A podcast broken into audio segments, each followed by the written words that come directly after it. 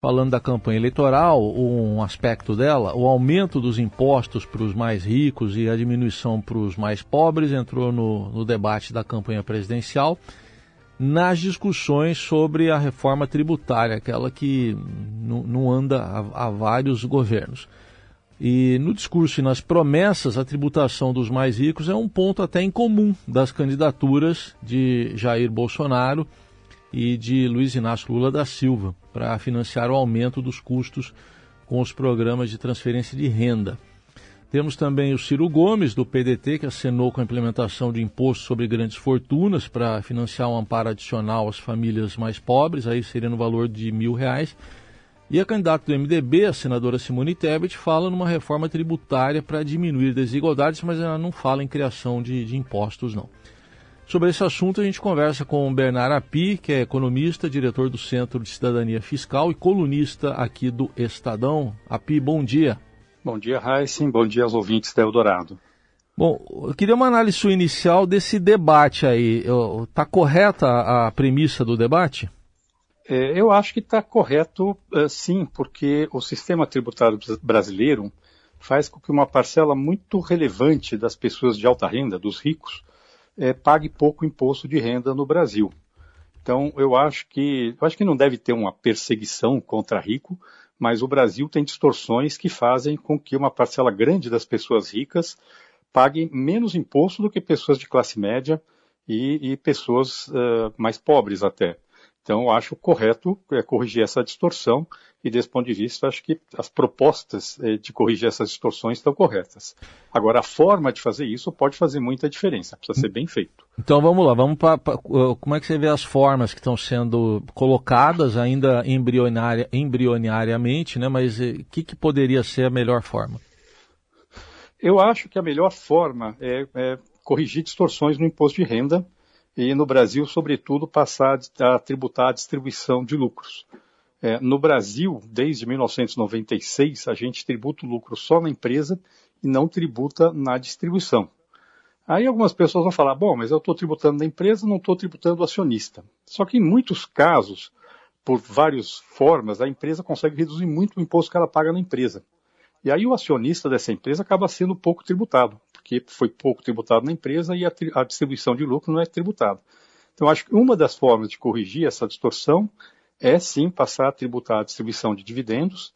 Pessoalmente, eu gosto da ideia de fazer isso de uma forma progressiva, ou seja, você teria sobre o lucro distribuído uma alíquota progressiva é, na pessoa física.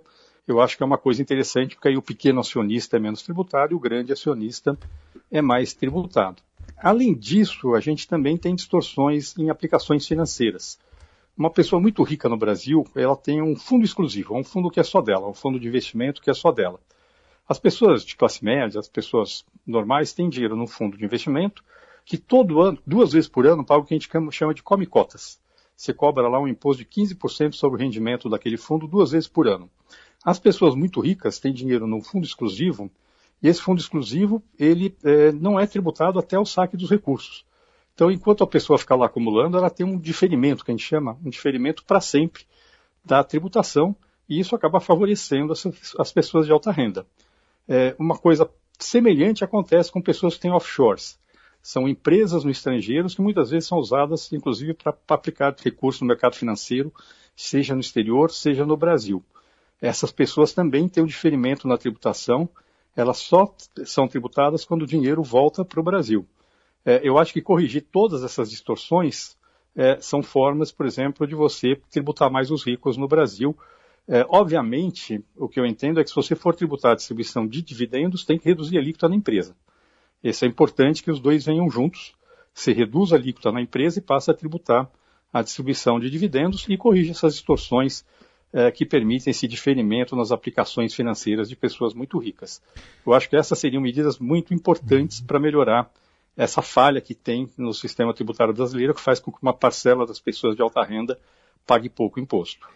Bom, a, a, sua a explicação parece até um desenho, né, de tão precisa e técnica que é, e, só que esse assunto entra na discussão ideológica e às vezes prevalece a ideologia em, em detrimento da, da, boa técnica. Né? A ideologia está atrapalhando um avanço de uma discussão desse tipo?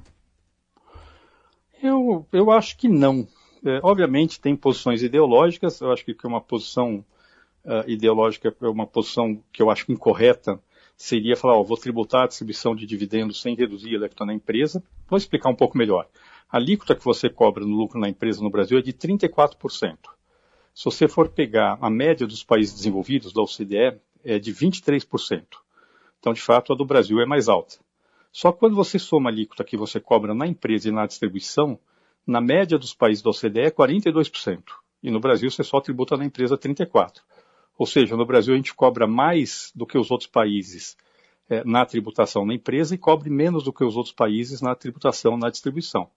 Então, acho que o que a gente tem que fazer é aproximar desse padrão internacional e, ao fazer isso, nós já vamos estar corrigindo uh, essa distorção. Mas eu acho que o, uh, dá para fazer essa discussão, sim, sem, sem estar tá sendo contaminado ideologicamente. Bom, a economia, na sua avaliação, é, ainda é a primeira semana, né, a de campanha, e agora vai começar no rádio e na TV. O, como é que está sendo discutida a economia de uma forma geral na campanha eleitoral? É, na verdade, é, quando você vai pegar programas e campanha eleitoral, é sempre muito genérico, né? Os temas sempre são tratados de forma genérica e normalmente é assim mesmo que, que acontece no Brasil. Nem acho que seja bom, às vezes, em outros países, a gente vê os candidatos com programas mais detalhados, mais claros sobre o que vão fazer. No Brasil, ainda é muito genérica essa discussão: vou gerar mais emprego, vou gerar mais renda. Tem algumas diferenças, algumas nuances, mas a tendência nossa aqui é ser mais genérica. No fundo, no fundo, a gente só sabe a política econômica depois que o governo é eleito. Bom, você é um dos signatários de um documento de 68 páginas, contribuições para um governo democrático e progressista, são seis signatários. É, além da divulgação que ocorreu agora no comecinho do mês, é, percebeu vocês perceberam alguma reação da parte dos presidenciáveis ou das equipes deles em relação a essas propostas de vocês que basicamente é, propõem uma, uma licença limitada né, para gastar mas com uma nova proteção social para a população de baixa renda? Isso. O documento, na verdade, ele tem é, três reformas estruturais, propõe três reformas estruturais e uma, um, uma política de transição. As reformas estruturais são na proteção social, e aí tem uma série de medidas, desde reduzir a tributação sobre a folha, sobre o primeiro salário mínimo de todos os trabalhadores, é, um programa de mudar os programas de transferência de renda, criar uma poupança para o trabalhador de baixa renda, que ele pode sacar duas vezes por ano, o governo aportaria recurso numa conta para o trabalhador de baixa renda que poderia sacar duas vezes por ano, é, um, um desestímulo da rotatividade de trabalhadores, então tem um foco muito grande em estimular a formalidade de trabalhadores de baixa renda e proteger os mais pobres é, no Brasil. Tem é, propostas de reforma tributária, tanto reforma dos tributos sobre o consumo, como PIS, COFINS, IPI, ICMS, SS, e reformas dos tributos sobre a renda. Uh, tem uma proposta de reforma do Estado bastante abrangente para fazer o Estado se tornar mais eficiente, ou seja, entregar mais para a população com o menor custo possível. E tem esse programa de transição, que é o que você está falando. É, a proposta do grupo é que você redesenhe o regime fiscal do Brasil. Regime fiscal são todas as regras fiscais do Brasil, desde a forma como é feito o orçamento, até as vinculações de recursos, de impostos, uh, passando pela que a gente chama de federalismo fiscal e as próprias regras fiscais. Uh, só que a gente acha que esse é um processo que precisa ser construído. E temporariamente o grupo propõe que você mantenha o teto dos gastos, mas possa gastar 1% do PIB fora do teto dos gastos, sendo que eh, 0,6% do PIB seria gasto em programas sociais e 0,4% do PIB seria é, utilizado para programas de inovação é, e meio ambiente. Então, é uma coisa muito limitada e focalizada. É, e a razão pela qual o grupo propõe isso é que acha que é, o governo vai precisar de apoio para aprovar as reformas é, no início de governo e que é, este, essa possibilidade desse gasto adicional vai dar ajuda o governo a ter força política para aprovar as reformas que são importantes não só para melhorar a distribuição de renda, mas para fazer o país crescer mais.